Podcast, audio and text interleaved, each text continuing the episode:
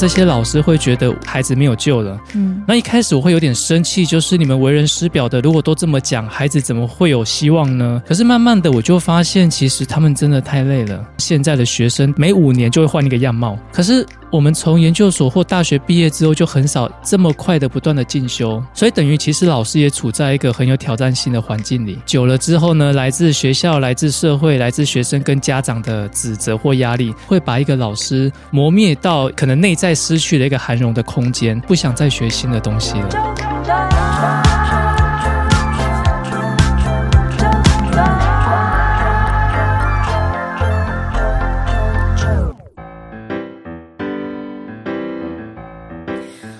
收听周团，我是周九。不知道听众朋友在锁定周团的时候，有没有曾经听过第二十二集？那一集的里头主要讲的是从原生家庭出发，为童年疗伤。我还记得当时这一集啊，在聊的时候，很多听众朋友其实很有共鸣，因为在呃聊天的内容，我们其实就是想要服务二十到四十岁的听众，他的童年可能。在呃，难免总是会有一些伤，可是我觉得展告的出现都能够照顾到，嗯，可能已经成为经济重担的你，对，就是现在目前在听着啾团的你，而我也非常的开心，在真的是完全在啾团经营的这八个月来，可以邀请到他本尊。来到纠团跟大家聊聊他的新书，他的出的这一本的书名呢，就叫做《刻意放松：二十五个压力调节练习，找回安定的内在》。让我们欢迎智商心理师胡展刚。Hello，九九好，大家好，好隆重的开场啊，很隆重，表示我对你在乎啊，是，谢谢。展誥一开始是听众，是前阵子我们在聊，就是说我希望能够对他聊的话题的时候呢，结果这一位好朋友啊，他就直接就讲啊，说现在都转不到听你喊高炸这件声音了，对我来说很难受哦，是怎样？是怎样？是怎样？可能大家都习惯了这个声音，然后是一天开启的仪式。我现在在纠团不行，是不是？啾团也是一个很好的媒材，但是好一个管道，但是好像大家都很习惯开车出门，只要一转开，就有一个很熟悉的声音被陪伴。哦，对呀、啊。今天呃邀请展告，就是来聊聊他，这是他的第六本书，然后叫做《刻意放松》。哎，在聊刻意放松之前，我想先了解一下，其实你现在的呃角色状态，其实也算是自己安排工作，是自己去做，算是自由工作者吗？是我现在就是完全自己拍 case，然后自己决定每一天或者每一个行程。哦，我现在其实也是这样的状态了。嗯，但我会发现，呃，现在目前在经营就是自己来 case，自己接 case，或者是自己敲 case，然后录访、剪接、后置、上架、写文案，自己来。我觉得不容易放松，你呢？所谓的不容易放松，是指工作很多很忙吗？还是很像是里面书里面讲的，就是我们其实不会怕忙碌，只是怕混乱。是，可能我还在摸索，就还很像是我那个时候有跟你询问的是，我觉得我离开之后，我还在摸索要怎么样子帮自己调配时间。纵使我知道我可以很上手，可是当事情慢慢的变多的时候，而且那些都是机会的时候。你好想要拥有那些机会，但好像那些机会自己的身体怎么好像吃不下来的感觉。嗯，每个都想要做。我可不可以在进入你的书籍之前，你跟我们回忆一下你在第一年完全就真的是自己来的那个的心理状态好吗？OK，其实我觉得自由工作者最大的心理负担可能会是。呃，担心 case 不够，那很直接就会影响到所谓的生存嘛，所以就会有焦虑。但是那个时候，为了满足这个焦虑，我们通常不会去选择什么是你想要的，所以只要有 case 就会接。对，那这过程当中就会无形中很消耗你的能量。嗯，因为有些单位、有些主题可能不是你擅长的，可是你为了要有这笔收入，你就去做了。嗯，那所以在那个忙的过程当中，就会像九九你刚刚讲到，还有我这本书里面谈的。人其实本来就会越活越忙，嗯，但是当那个忙失去了秩序感，嗯，然后好像那个忙很多当中不是你喜欢的事情的时候，嗯，我觉得那个心里面的累就会连带影响到身体的状态，嗯，心里的累就会连带影响身体的状态。你还记得你前一年心里是跳跃、活跃、愉悦还是累？我觉得都有。呃，包括就是开始工作之后，case 越来越多，邀约变多，当然会觉得开心啊，有成就感。嗯、可是我真的曾经，呃，演讲多到我每天出门，我不知道我到底在讲什么，就是那些东西我滚瓜烂熟，嗯、可是讲一讲，好像觉得灵魂一点一点慢慢的不见了。是，对对，你有这种感觉吗？我出来之后，突然因为没有包袱了，所以很多校园的邀约我都可以答应了。可是我发现，其实我的能量也开始在进行消耗。还有就是，我因为是进行录访，所以我纵使都很开心能够遇见，或者甚至是认识我，我我好想靠近的人。可是那个的对谈过程当中，对我来说，你得承认会消耗能量。纵使你多开心，开心也是在消耗的一种。只有怎么样才可以补充能量？就是你回归到。一个人回归内在，回归当下，没有第二个人以外出现。所以对你来讲，好像那个独处的时间是一种充电的方式。嗯，我有一部分也是，所以我在书里面就有提到说，其实我非常需要好好的呼吸，然后很专注的一个人独处的走路的空间。嗯，那但是我另外一个补充能量的方式是在于，当我在呃工作或演讲的时候，我看到那一群人。因为我讲的内容而笑而掉眼泪，嗯、或者觉得对他的生活有一些帮助，嗯、对我来讲，那个很像是人跟人之间的很像能量的流动。对啊，然后他们从我这个地方得到一些觉得好的东西，嗯，我也从他们的表情里面得到一些好的回馈，嗯，所以那个充电方式好像有两种，嗯、一种就是跟人一呃很开心的互动，嗯，所以这个时候真的要慎选工作，嗯、这是一个。那另外一个就是回到自己的时候，不管是啊专注的呼吸啊，或者去走走路，嗯、对我也蛮重要的，也是很重要，非常重要。因为你刚才也讲到说，你的讲座结束之后，会有一些人就是给予你各种他们听完之后的回馈感受，其实就很像是我在当电台主持人的时候，听众朋友也会告诉我说他听了什么东西，甚至是我记得你可能要去校园做演讲之前，你可能听到我在节目上讲了什么，突然对于你接下来要进行的工作任务就多了灵感啦。我的灵感就在你那，我的 对，所以这这就是也是一个能量的流动。可是可能不会有人看到的是，我为了要付出这样子的能量，我可能牺牲掉了什么东西。可是当这牺牲的东西变大的时候，我觉得我需要为自己做一点决定。那出来这个纠团之后，就会让我对应着看着展告这五年来。做工作的各种的样貌，甚至是可能你近半年来也除了有专业的知识在做文字的分享，你大部分其实现在都会留在书上。粉丝团大部分可能都会是播，你应该知道我要讲什么了。吃的东西对不对？最近有什么样子好吃的东西？呃，比如说寿司，比如说好吃的咸酥鸡。对，我个人特别喜欢吃咸酥鸡这样子。嗯、呃，有人因为你的这样子的分享，突然觉得跟你的身份好像有些不搭嘎，呃，对你说些什么吗？好像不会耶，但我觉得这很符合我的成长经验，因为我们家本来就是在菜市场卖小吃的，卖烤鸡、卖卤味，嗯，所以吃是我认识这个世界很重要的第一个部分。嗯，那小时候因为工作忙嘛，妈妈他们如果想要照顾我们，最好的方式，那就是准备吃的啊。对啊，所以才会让我在。看着这一些的内容的时候啊，我就发现到，嗯，展告好温暖哦，然后是很愿意跟大家分享生活的。直到你出了这一本书，我知道你也开始就是有一些正念的一些呃相关的课程练习。它那个全名应该是叫什么？呃，你刚刚讲那个，它就叫正念。到台湾来之后的翻译，他们就把它叫做正念。但其实可能在国外有非常多，因为正念它其实最早的根源可能从佛教来，嗯，所以就会有静坐啊、禅修啊、冥想各种。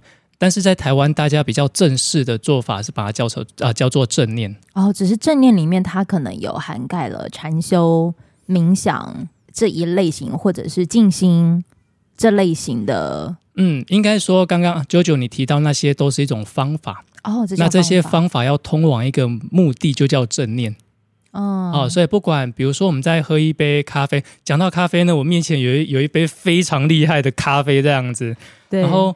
比如说我们在喝咖啡的时候，我可以去欣赏这个咖啡杯的样子，嗯，然后我我感觉到自己的手握着咖啡杯的触感跟温度，嗯，然后我让这个咖啡流进嘴巴里的时候，我感觉咖啡流到口腔的哪一个部位，嗯，他感觉到的是苦还是酸，嗯，那这个其实就是正念的一部分。我们非常专注的在当下所做的每一件事情，哦，嗯，做这些是不是也就很像是等于数位排毒啊？我觉得在做这些事情的时候，你会比较有效的，应该说比较主动的去留意自己正在做什么。嗯，但是活在这个数位的世界啊，我们的注意力基本上是被拉着走的。嗯，比如说你可能躺在床上划手机，嗯、你只想划一下，嗯，但是一个小时可能就这样过了，嗯，可是你其实不知道自己在看什么耶，嗯，那个比较像是注意力被拉走，嗯，但是正念会帮助你，提醒你好好的主动去专注你要专注的事情。你接触这个已经有多久的时间了？大概前前后后六七年的时间吧。所以你加入智商心理师，就是呃自由工作者之后，就已经有开始在接触。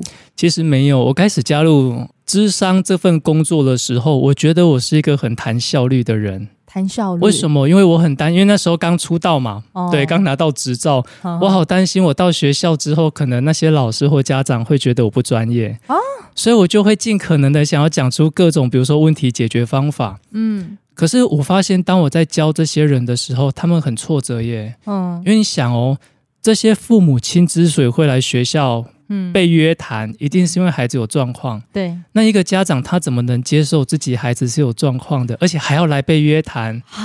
那你看这个时候，如果我又教他应该怎么做，他就会更加的无力。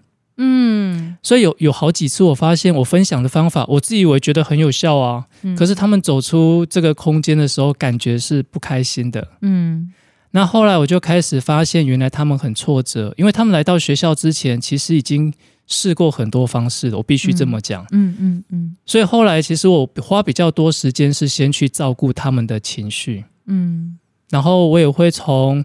他们已经做过的事情，给他们多一些鼓励。嗯，那最后很神奇哦。当我花了大概百分之七十的时间去鼓励这一群人，嗯，然后我发现他们的能量慢慢的回到，会主动问说：“那你觉得我可以怎么做？”嗯，这个时候我只要给一点点方法，其实他们都蛮愿意接收的耶。哦，嗯，所以我也感觉到你问这问题，让我整理了一下，我觉得我的工作好像是在这样的状况底下，稍微啊、呃、慢慢的转型。我虽然讲转型好像很生硬，就好像说一个人就是从 A 变到 B，像川剧变脸这样子，不是？我觉得他是有点像。像流动的，只是那个的流动。你从一开始你讲的告诉人家方法，嗯，到后面的时候，其实你在照顾人家了。是，我也这么觉得。可是你的照顾前提是你有把自己照顾好，欸，诶，嗯，就是我感觉到，如果我是一个坐在那个地方被约谈的人，嗯，我感觉自己会觉得很羞愧，或者觉得很很没有力量。嗯，这时候其实我不想要有一个人在告诉我该怎么做比较好，那会让我觉得自己更没有用。嗯。所以我就在想，如果我有机会回过头来先照顾我眼前这个人，嗯，而不是去教他如何成为一个大人，嗯，会不会对这个生命是比较有帮助的？嗯，后来我的验证是，的确是这样子，没有错。因为有了这个验证，发现到这样子是好的，所以刚好又有机会促成了这一本书的诞生，告诉大家刻意放松。对啊，你怎么会用刻意啊？好，放松是一件很自然的事，欸，哎。对啊，我们都觉得放松是一件不用被教、不用学就会的事，对不对？对。可是你看，现在其实很多人没有认真的去觉察自己到底要什么。嗯、我们先回过头来谈“刻意放松”这四个字在谈什么？嗯，其实“刻意放松”在谈的是你能够觉察自己的身心状态，嗯，然后呢，去选择合适的放松方法，嗯。那过往我们比较习惯的放松方式是什么？是惯性。嗯，好，比如说我觉得累了，那我就去大吃大喝。嗯，我觉得空呃匮乏了，我就去买东西。嗯，我觉得生气了，我可能就去呃用一些药物。嗯，那这些东西它都可以帮助你在短时间内就觉得啊有一些不错的感受。嗯，可是长时间下来，你们都知道，那个对身心其实没有正向的帮助。嗯，可是为什么我们会重复这些行为呢？因为太习惯了，这是第一个。嗯、对，第二个就是我们就会去看别人用什么，嗯、我们就做什么。嗯，我举个例子啊，比如说这 这几年很流行一件事叫露营，然后很多人就觉得露营很放松。camping 啊，camping 就是哈、哦，你可能要搭个帐篷啊，然后就是很 chill 的，然后在那边呃煮着你想要煮的东西呀、啊。就很多人都会想很 chill，但是我都觉得很累呢。嗯、我光是要准备东西放上车，到了营地之后，呃，放下来搭好东西，然后弄完之后收起来。再装回车上，回到家再卸下来，然后再洗干净。再 我其实我光是用念的就累了，但我相信一定有很多人在这过程当中觉得很疗愈。嗯，可是不一定适合每一个人。对，所以当你没有觉察到自己的状态，你就跟着别人去做这件事。嗯，回来之后你可能会觉得更耗能。嗯，这个就是惯性。然后我们只是看着别人做什么就跟着做什么。看着别人做什么就做什么，还有一种的是啊，别人出国好像可以很放松，尤其是最近就是旅游大爆发，觉得出去之后就叫做充电。可是其实如果你出去之后回来，有些人反而是更累，因为他没办法休息，然后他好像就是照着做，殊不知发现在房间其实就是或者是好好的把家里整理好。对他来说也是充电的一种。对呀、啊，有些人的充电可能是独处很重要，嗯，那有些人的充电可能需要去一个不太一样的地方。可是我觉得这里有一个重点，就是 JoJo，你刚刚也讲到那个正念，嗯，如果你今天人到了京都了，嗯、你走在鸭川旁边，嗯、可是你的脑袋呢就开始在想了，台湾的工作做完了没有？嗯，然后。哎呦，好几个人知道我出国，我要买什么东西送他们。这时候呢，因为你打卡上传嘛，你又开始看我的 IG，怎么都没有人按赞？是不是我拍的太烂啊？你人就在鸭川旁边，可是你的心根本不在那里。嗯，所以其实不管你人去了哪里，你的心永远都还是在原本固定的地方。嗯，那你又怎么会放松呢？这也就是你会希望能提到刻意这件事。没有错，没有错，就是你要带着意识的去做这件事。嗯，我知道我人到了压川了。我感觉到我的脚跟这个地方踩着的感觉，然后我可以闻到一些味道，好像跟台湾的空气不太一样，嗯，景色不一样，嗯，然后我用我的身体去感受我在一个不太一样的地方，嗯嗯。那你这二十五个是怎么归纳出来的？呃，它基本上有四个大架构。我觉得人要放松，第一个你要先能够清楚知道你的压力从何而来，嗯，对吗？嗯，那第二个。从大概第二、第三、第四章开始，就在谈怎么照顾自己。嗯，那里面有几个重要的分类，比如说第一个分类叫做安顿情绪。嗯，因为情绪一来，身体一定会跟着有反应。嗯，不要讲别的，你很紧张的时候，肩膀一定是紧绷的。嗯，然后呼吸会不顺畅嘛。嗯，那如果这样的状况累积久了，当然对身体不会是一个舒服的状态。嗯哼，然后第二个就是。呃，我们刚刚讲的正念，它就是专注在当下。嗯，那专注当下是什么意思？其实我们的大脑很厉害哦。你看，你虽然人在这个地方，可能在听我们的对话，嗯，你有没有一刻，你的想法已经跳到刚刚还没处理的事情上？嗯，或者跳到未来正要处理的事情？嗯，那当你在想着过去跟未来的事情的时候，其实你的注意力已经被瓜分掉了。嗯，所以专注当下也是这本书很重要的一个章节。嗯。可是呢，我常常觉得阅读这件事最重要的是从知道到做到。对，那怎么办？最重要的就是要有一些活动可以做啊。嗯，所以这本书最后一个叫做啊、呃、起身而行。嗯啊，包括如何专注的呼吸，嗯，如何专注的行走，如何做断舍离这件事。而且我知道你会很早起，五点半算早起吗？五点算算算早起了，算哦，因为我也都很早睡。嗯嗯，嗯就是。早起早睡，对，这也是刻意练习的吗？最早是因为我那个好多年前吧，我在台北工作，嗯，那我住桃园，所以我必须要很早起来搭五点多的火车到台北去。嗯哼，但是慢慢就发现，其实我好像真的是成型人哎，哦，我很享受一早起来，天才刚要亮。整个空间是很安静的那个氛围，嗯，我觉得那是一个很奢侈的时刻，因为我的工作基本上围绕着人，围绕着人的时候，真的会觉得清晨有一种属于自己的静默感。没有错，我突然就很想跟你聊，欸，哎，前阵子，呃，我真的是出来之后，其实我自己知道我应该算是成型人，可是我发现成型人在家我待不了，我发现自己原来真的是需要有自己空间的人，所以其实这一两年我很努力的。要帮自己存存一间小房子这件事情，然后预计应该应该还要在在三个月以后，可能就要交屋了。我觉得好快哦，恭喜你！那是已经是两年前的事，就在想这件事情。自己发现到，如果我要确定要有一个很安全的空间，真的只有自己的空间，才能够自在的做关于正念这件事。就是正念里面提到的各种的事情，也许我可能会还会有其他的声音，让我在家没有办法就是自在。对，这这当然可能也是我一个矛盾的点啦。对，可是我就发现到，我可能还要在三个月之后才能到达，希望能够就是做到里面我那个真正那个内在的感受的时候，我只能告诉我自己，只要这上半年能够平心静气的过完，对我来说其实就是最大的鼓励跟跟要给自己肯定的事情了。是，那因为知道自己的目标是这样，所以才开始。去做以前本来就有在做的一些事情，还有就是很想要做到的事情，比如说是呃上课、认识、静心这件事情，甚至是你慢慢的去练习筛选跟设结界。是，我就光这四件事情就已经够上半年忙的了。对我们，我我不谈，对我就这四个就好。这四个感觉还蛮大的，因为都是生命当中很重要的课题要去学习的，所以我才看到有这个刻意放松的时候，我就就好喜欢里面其中讲的，就是让自己成为涟漪效应的中心。我就告诉着自己，如果可能你，我每个都想去参与，其实只是为了是要去体验，不是只有跟随。我体验完之后，我才知道我喜欢哪一个，我讨厌哪一个，再开始。关注自己的状态，去做好现在。比如说经营纠团这件事情，对，所以我看到让自己成为涟漪效应的中心这句话的时候，里头讲的一些过程，它会让我发现到，其实你不不见得只能往外追逐。嗯，对。现在很多你可能去遇见的家长们，或者是老师们，可能会有所谓的。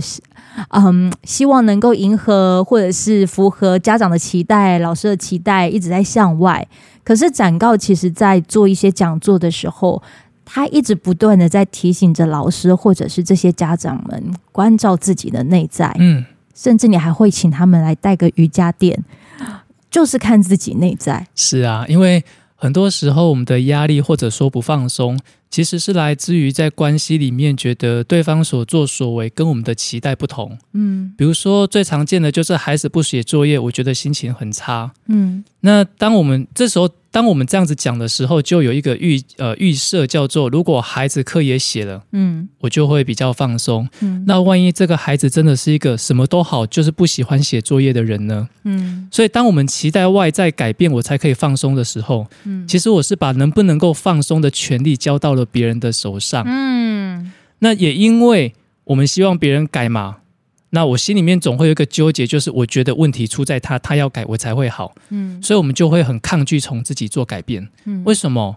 明明是他有问题，他要改，为什么是我要改呢？对不对？嗯，我们就会纠结在这里，嗯，可是啊，我都说我们的改变不是为了要让对方也改变，嗯，我们的改变是因为关系就很像一个齿轮，你改变了，其实你会影响对方。嗯，虽然你没有办法直接改变对方，可是你改变了说话的方式，你的风格，其实对方会被影响。可是第二个最重要的是，你愿不愿意改变成连你也很喜欢自己的那个样子？嗯，如果是，那你的改变其实是为了自己。嗯，对，比如说你很不喜欢以前就是遇到一些事情讲话就要用骂的，其实你也很累。那我的改变并不是为了迎合别人。嗯，我只是喜欢我现在讲话比较慢、比较温的这个状态。嗯嗯。我在做这些的过程当中，我就是不迎合别人，关注于自己。会不会常常有些人就会把自私这两个字挂在这个人身上？所以好像我们很常连接到，就是如果我只关照我关照自己多一点的话，好像就是自私。嗯，但是会不会有两个呃同时在进行的，就是我既关照我自己，嗯，我也能够知道当我这么做的时候，你的感受是什么？嗯，所以行有余力的时候，我可以照顾你多一点，嗯，但有时候我也可以容许，我就照顾我自己。嗯，那但是当我在照顾自己的时候，我并没有刻意的为了我好，我就去伤害你。我觉得那比较像是自私。嗯，可是如果我纯粹是因为我照顾自己，你看不惯，嗯，你觉得很受伤。我觉得那比较像是界限的问题，就是你，就你期待我迎合你，但我没有啊，我只是照顾好我自己。嗯，可是因为我的啊、呃、行为表现跟你所期待的不同，所以你生气了。嗯，某种程度，我觉得每个人都该为自己的失落负责。嗯，因为不会每一个人都。依照我们的需求活成我们要的样子。嗯，对啊。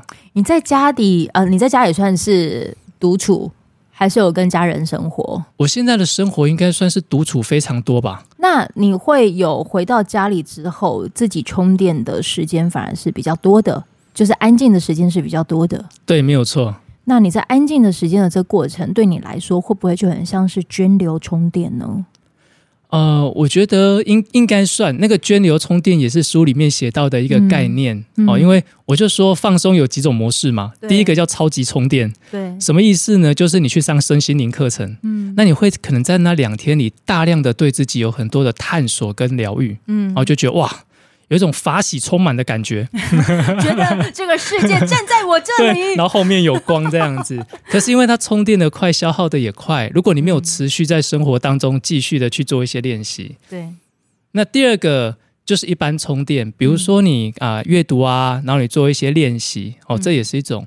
那另外一种就是你把所有学到的东西实践在生活当中，嗯，然后每天在你说话、在人际、在吃饭、在行动。都去做这些事，你没有感觉到自己特别在用功或者在努力，嗯，但是其实你用一种很持续但是微小的方式在帮助自己充电，嗯，嗯，那我独处的时候，除了走路之外，我有非常大量的时间在做一件事，叫做自我对话。嗯，你说我星期是自我对话时间的那样子一个概念，我就会问，诶，为什么今天那一个人那样的表情，我我很不舒服？我真正在意的是什么？嗯，然后。我我比较渴望他怎么跟我说话，嗯，为什么？是因为我很期待有人尊重我吗？嗯，那当然这不会持续太久啦，但是有时候有一个想法出现，我就会这样内在跟自己这样子对话。嗯嗯，那你在对话的过程当中，大概呃也不会去设限说要花多少的时间吗？不会，那就是一个很享受的过程。嗯，对我来讲，那个不太费力，不太费力，是我跟自己相处很重要的一种方式。嗯啊，那如果你可能在。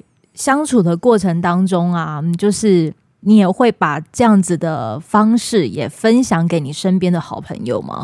啊、呃，我我通常不会跟他们说可以这么做，嗯，但是我会在比如说工作当中，我就会用这样的方式去问对方，比如说孩子好好跟你讲话了，你觉得你会得到什么？嗯，他就说，我就会觉得孩子跟我比较靠近啊，嗯，那我就会再问说，那当孩子跟你靠近了，你觉得你会得到什么？他就会说。我们的关系变得比较好，嗯，那当关系变得比较好，你得到什么呢？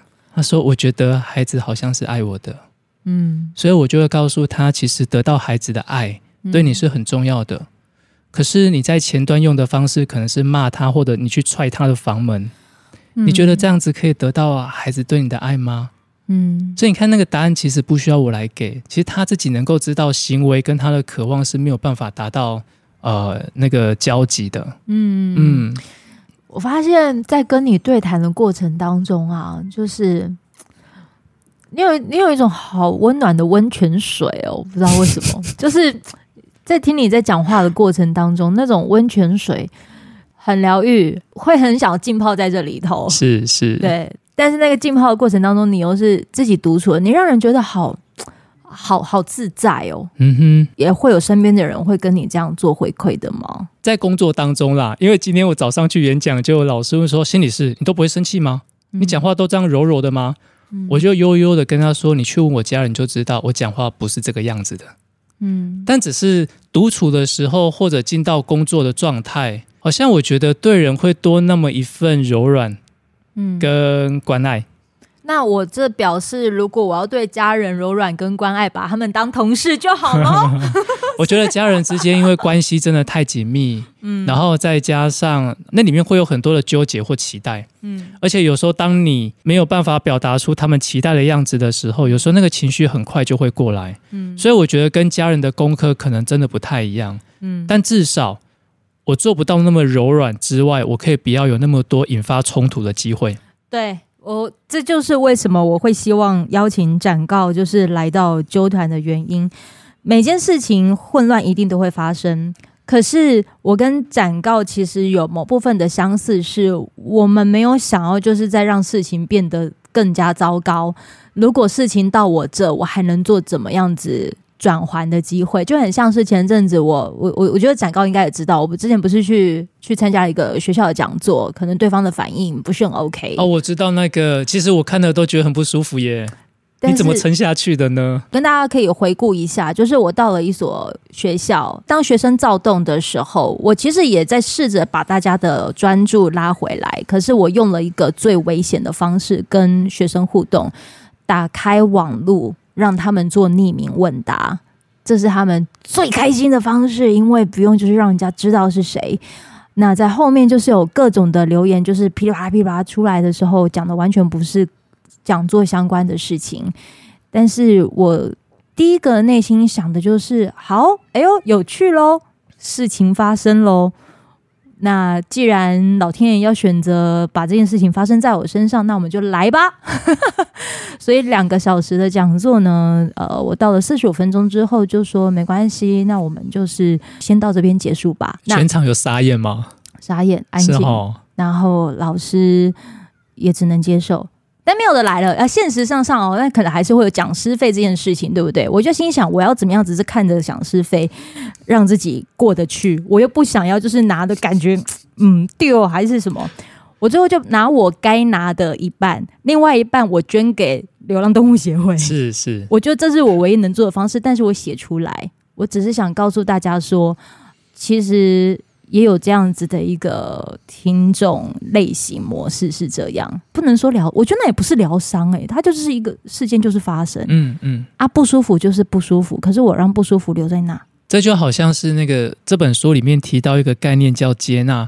很多人提到接纳，就会觉得啊，我就讨厌这件事，我为什么要接纳它？嗯，可是那个接纳的意思是指，我不是说我欢迎这件事情发生，不是的，嗯，而是我就正视，对啊，这件事情它的确发生了，对，我没有需要去否定它存在，对，它就出现，所以我也不需要花力气去告诉自己啊，它是一件好事，它不曾存在过。其实当我们这么做的时候，反而是把力气用在压抑，嗯，然后会让自己变得更用力，更不放松。可能这就是我要练习的地方。我接纳，可是我也要让自己找到一个方式，把我这些东西代谢出去。就很像是老师那个时候事后给我的回应是说：“啊，现在学生都这样。”可是我知道的是，不是每个学生都这样。嗯，可能是因为他的环境，或者是他遇见的学生，把他那个动力给磨掉了。嗯，我愿意相信他是。有那个热情的，我只能这样想。只是当下的他可能是这样看事情。嗯、这本书里面其实就有提到，你那个时候也会有家长跟老师。老师他说，学生都一直教不好啊，学生都一直如何如何啊。可是你看到他们的后面是，其实他因为当下被磨掉了。你你去照顾了他们那个失去热情的这件事，哇！你完全唤起我的记忆了。就是其实那是这几年来很常见的一个状况。对啊，就是表面上这些老师会觉得，我觉得孩子教不了了，嗯，或者是这些孩子没有救了，嗯。那一开始我会有点生气，就是你们为人师表的，如果都这么讲，孩子怎么会有希望呢？嗯。可是慢慢的我就发现，其实他们真的太累了。嗯，说真的，因为我曾经听过一个说法，就是现在的学生大概五年是一个世代，嗯，每五年就会换一个样貌，嗯。可是我们从研究所或大学毕业之后，就很少这么快的不断的进修，所以等于其实老师也处在一个很有挑战性的环境里，嗯。那久了之后呢，来自学校、来自社会、来自学生跟家长的这个指责或压力，其实会把一个老师磨灭到一个。可能内在失去了一个涵容的空间，嗯，他不想再学新的东西了，嗯，所以这个时候如果你不照顾他，嗯，你要给他的东西其实很难放进他的心里面。可能我接触的老师学生不多，但是这个现象其实在网络上也会发生。怎么说呢？嗯，就像比如说，有些人的文字可能就是你应该能理解，嗯，他写的那个方向就是会让你觉得无力感的东西，哦，或者是。嗯，不算讽刺，但是他就是让你写的，你会觉得好像对明天没希望的感觉。嗯，可是他可能又很常会被被关注，或者是被看见。嗯，我每一次看到的时候，我都总是在想说，还有没有其他讲这件事情的方式，虽然他可能不容易会被看见。另外一种就是，我觉得最近在粉丝页也常看到，我不知道 JoJo 有没有收过类似的呃留言也好，讯息也好，就是真的是很攻击性的。嗯，即便你回过头去看你的文字，真的很中性，也很安全，但是一样还是会有攻击的语言。可是慢慢的，我就会发现，会不会对这些人的生活而言，他们其实内在有非常多的愤怒跟不满，嗯，可是真的没有地方可以讲。对，于是，当有一个管道可以说的时候，他其实没有去留意到，对方其实并不是应该为他生活负责的那个人，可是他就是这样讲出来了。对，那以前我看到的时候，我心里面其实很生气，耶，但是后来我就会开始感觉到。原来生活的无力，有时候真的会需要找到一个出口，即使那个出口没有办法满足他的情绪，所以那个生气慢慢的会夹杂多一点东西，叫心疼。嗯，怎么会是这样子的？嗯。对啊，啊、哦，那个心疼感，生活的无力，你必须要为他找到一个出口。如果可以，你就至少至少让自己有一个机会去练习刻意放松。嗯、我可以跟大家分享一下，就是呃，也许有一些的心灵鸡汤的书籍，可能写了很多这一个作者接触各种个案的故事，写的都是个案的故事。可是展告的这一本书，嗯。我看到的是这个作者怎么样子看待他在生命里，他自身生命里发生的事件，而他自己试着用他学会的方法去处理他自身的难题、自身的状态，再把这自身的经验拿来去照顾，跟能够能力所及的去疼惜。那一些也许需要被接住的人，嗯，他好，这本书真的很温柔。相信我看完之后，你会想要去泡温泉。而且我喜欢你刚刚讲那两个字，叫疼惜，不管是对别人还是对自己。哦、呃，因为疼、嗯、疼疼就是有那种有有有有感知的感觉，对对对，惜就是我珍惜，我爱惜，嗯，因为我爱惜你，因为我知道那个心疼。所以我要咖喱秀秀哎，嗯嗯，这本书我觉得他能够做到这件事情。是，接下来我觉得我也希望能够用一些方式秀秀给我的听众。那我要来开始准备。好，呃，其实，在访问展告的时候呢，我就是有在包括脸书粉丝团上啊，还有包括我的 IG 来问问看听众朋友说，你有没有什么样子的提问，会希望能够就是问问展告的。首先来，首先这位听众朋友，他呢，他叫做 Vanessa，Vanessa，他说他没有发问，但他纯粹支持。他有一次参加国小的亲子讲座，就认识了展告老师。开始追踪你到现在，哇！感谢，这是 Vanessa。那第二个呢，就是想要问问展告老师，如果自己正在接受咨商，练习一边照顾自己的方式，会如何跟身边的人说，或者是怎么面对其他人对于自己接触这些身心灵领域的看法？这好像问题有大吼。有，但是我可以有一个比较明确的回应，就是如果你正在接受咨商。那么你的生活可能正在经历一些跟你惯性不同的呃反应方式，比如说你跟咨商师就会讨论说，过往每次遇到这件事，你们关系当中就会有冲突，嗯，可是你既然来咨商了嘛，你可能就会讨论一些新的策略，对，就像今天的演讲，有一个妈妈就跟我说，老师，我觉得你讲的这个好像很有用，但是我今天回去如果这样讲话哈，我的孩子一定会觉得我卡到音，对，那是正常的，因为。呃，你的系统环境里面的人不习惯你这样表达，对，所以我们可以做一件事情是，先跟你觉得比较呃信任而且觉得安全的对象说，我现在啊有在谈话，嗯，然后我有一些新的练习，嗯，所以等一下我可能会怎么说啊？你如果我不知道回应我，你就怎么讲或听听我说话就好哦。所以我们可以告诉别人怎么回应我们。可是我刚刚有讲一个但书哦。先从信任的、安全的人开始。嗯嗯嗯、那对那些你会觉得啊压力很大的人，可能你暂时还是先用你的惯性就好。那当你跟信任的人练习久了，这也成为你习惯的方法了。哦、你就可以进一步挑战。哦、对你觉得嗯冲突性比较大的人，试着这样表达。老师，我有问题。你说惯性等于飞航模式吗？基本上是啊，因为当你用惯性的时候，就代表你不是有意识的活在当下。你是很快的把过去习惯的呃方法给用出来。那飞航模式或惯性什么时候特别出现？特别容易出现，就是在当你觉得焦虑跟不安全的时候。嗯，为什么？因为这个时候求生存最重要。对，思考不是最重要的事。对，嗯。思考，它可能是在你很安全的时候。对，哎、欸，所以我觉得听众朋友，你可以在听到最后一个面向。当你可以有思考的时间的时候，请先感激你自己。哎、欸，或者就是为自己争取一些思考时间。你不要那么快回应，嗯、你可以跟对方说：“你等我一下，你让我思考一下，等一下我回应你。”嗯，啊这段时间就是让自己有机会从很焦躁的状态稳定下来。嗯，那怎么办呢？有很多方法。我们在讲这本书里面有嘛？比如说，好好的呼吸，嗯、好好的出去走一走，嗯、然后透过感官让自己的这个焦虑状态稳定下来。你的这本书其实也一直在提醒听众朋友，就是开启你的五感。没错，不是不是没尴尬哦，是五是五种感觉哦。对对对，视听嗅味触。